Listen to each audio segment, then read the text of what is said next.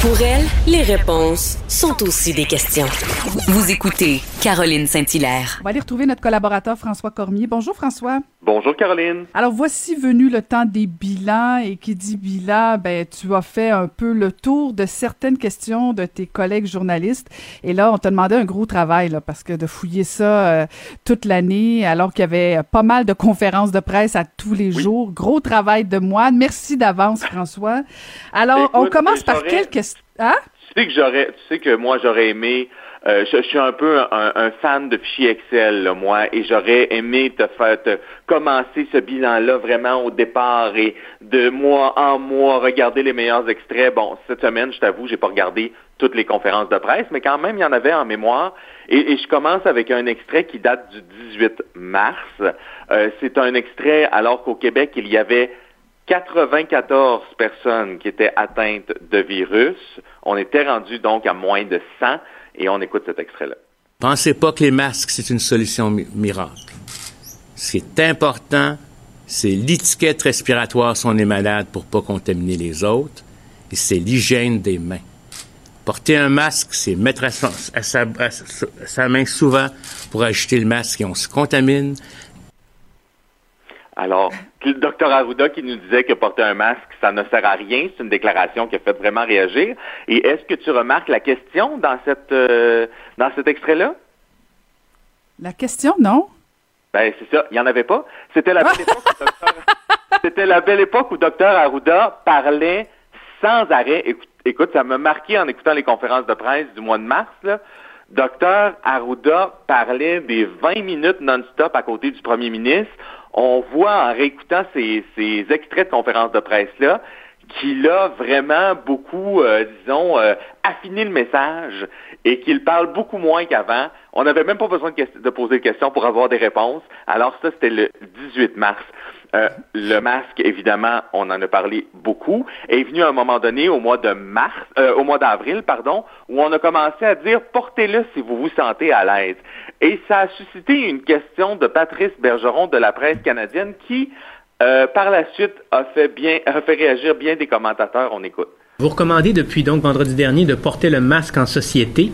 Euh, l'usage commence déjà à se répandre, devient presque généralisé. Comment appliquer à ce moment-là la loi 21 qui impose d'avoir le visage euh, découvert pour recevoir des services publics? Est-ce que vous allez demander aux policiers aux infirmiers, aux enseignants de ne pas le porter ou le porter? Est-ce que votre loi devient caduque ou... Non il y a une situation qui est exceptionnelle. Les gens vont porter des masques pendant un certain temps, mais la loi 21 qui demande de ne pas porter de signes religieux va demeurer. Je pense, Caroline, qu'au au 27 avril, on n'avait pas encore réalisé l'ampleur du drame. En tout cas, si je me fie à cette question-là, la loi 21 et le premier ministre, il semble dire ça, hein, on s'en fout un peu, là, en attendant, là. On, je on a senti qu'il a tourné sa langue cette fois, là.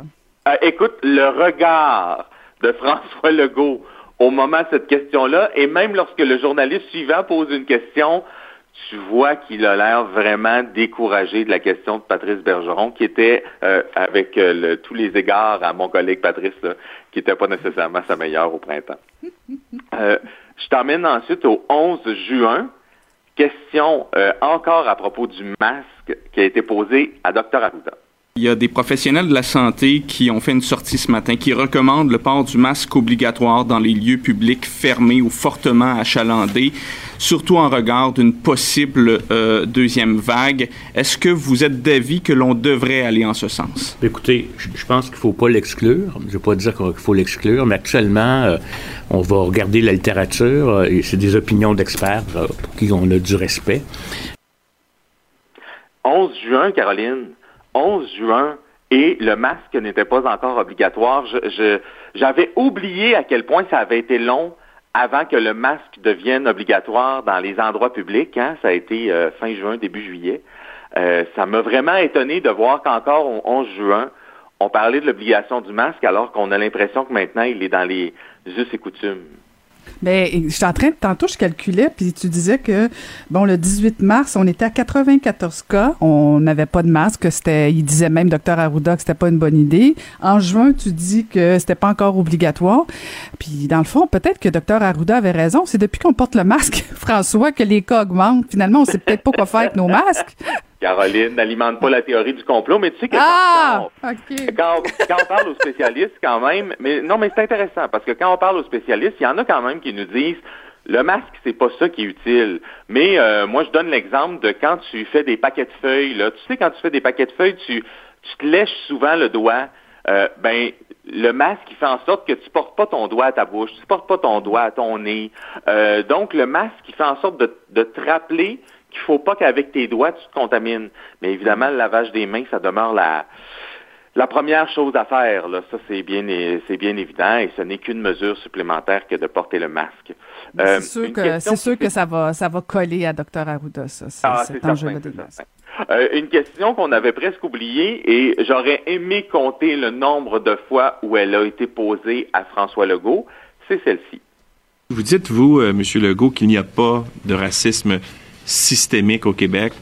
Euh, euh, chez Québec solidaire, ce matin, Manon Massé disait que, au contraire, il y a du racisme systémique et qu'on peut même le voir jusque dans la fonction publique, où elle a dit, entre autres choses, qu'on avait du mal, en fait, qu'on ne recrutait pas suffisamment de personnes qui proviennent des minorités visibles. Alors, est-ce que, est-ce que vous partagez cette analyse-là? Moi, je répète ce que j'ai dit depuis longtemps on a malheureusement au Québec des gens qui sont racistes dans toutes les euh, parties de notre société, puis il faut lutter contre le racisme. Mais la grande majorité des Québécois sont pas racistes. Ah, la question sur le racisme, elle est revenue encore et encore et encore. Je te rappelle que c'est le décès de George Floyd aux États-Unis qui a ramené euh, cette, euh, cette question-là de l'avant. Euh, ça s'est passé, ce décès-là, le 25 mai. Et là, cette question qui a été posée par le collègue Louis Lacroix, on est au 2 juin. Donc, on est vraiment au début, début des questions à répétition des journalistes qui talonnent le premier ministre sur le fait qu'il ne reconnaît pas le racisme systémique. Il ne l'a toujours pas reconnu à ce jour, mais les questions, vous le voyez, là, se sont euh, finalement épuisées. Tu vois, moi, j'en doutais au fil, euh, au fil des semaines, mais finalement, on ne revient plus trop trop avec ces questions euh, ces derniers temps. Non, parce qu'en fait, il le reconnaîtra jamais et ça serait ça serait contre tout ce qu'il a toujours dit depuis le début. Puis le rapport qu'ils ont déposé cette semaine vient comme, dans le fond, mettre un peu le couvercle sur tout ça, dans le sens que, oui, il reconnaît qu'il y a du racisme, mais euh, non, il n'est pas systémique. Je pense que le rapport est la réponse, dans le fond, à, cette question-là. Euh, espérons effectivement qu'on s'attaque davantage au problème qu'à l'enjeu du vocabulaire personnellement. Effectivement. Et euh, dernière question, je pense, qui a marqué les esprits. Là, on était au 18 septembre. Ça a été posé à Geneviève Guilbeault. On écoute. Depuis plusieurs semaines, tant votre collègue à la santé que le premier ministre nous disent que le problème, c'est les parties privées. Qu'est-ce qui empêche encore les corps de police d'intervenir dans les résidences? Question qui a été posée par Alain Laforêt de TVA. Donc, ça a été euh, quand même un, un épisode euh, assez intense. Est-ce qu'on peut rentrer sans mandat? Est-ce qu'on peut rentrer avec mandat? Est-ce qu'il faut un mandat? Est-ce qu'il y aura des mandats portatifs, pas portatifs?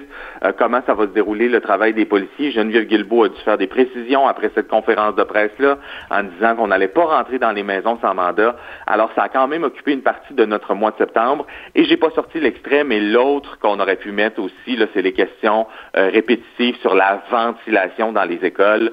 Ça, je pense qu'il faut absolument que ça fasse partie du palmarès parce que Jean-François Roberge et Christian Dubé et François Legault ont été talonnés encore et encore concernant la ventilation dans les écoles et c'est pas terminé. On est en fin, euh, on est en fin d'année 2020. Ben écoute, c'est la dernière euh, pour nous cette année, François, mais euh, continue de suivre les, les, périodes de questions parce que semble-t-il qu'il y aura quand même quelques points de presse euh, pendant le, pendant le temps des fêtes et comme on n'aura rien d'autre à faire, on écoutera ça attentivement. Et merci, merci beaucoup pour avoir pris le temps, François, de fouiller à gauche et à droite et on se reparle en début d'année. Joyeuse fête à toi. Joyeuse fête à toi aussi. Salut. Merci beaucoup, François. Caroline Saint-Hilaire.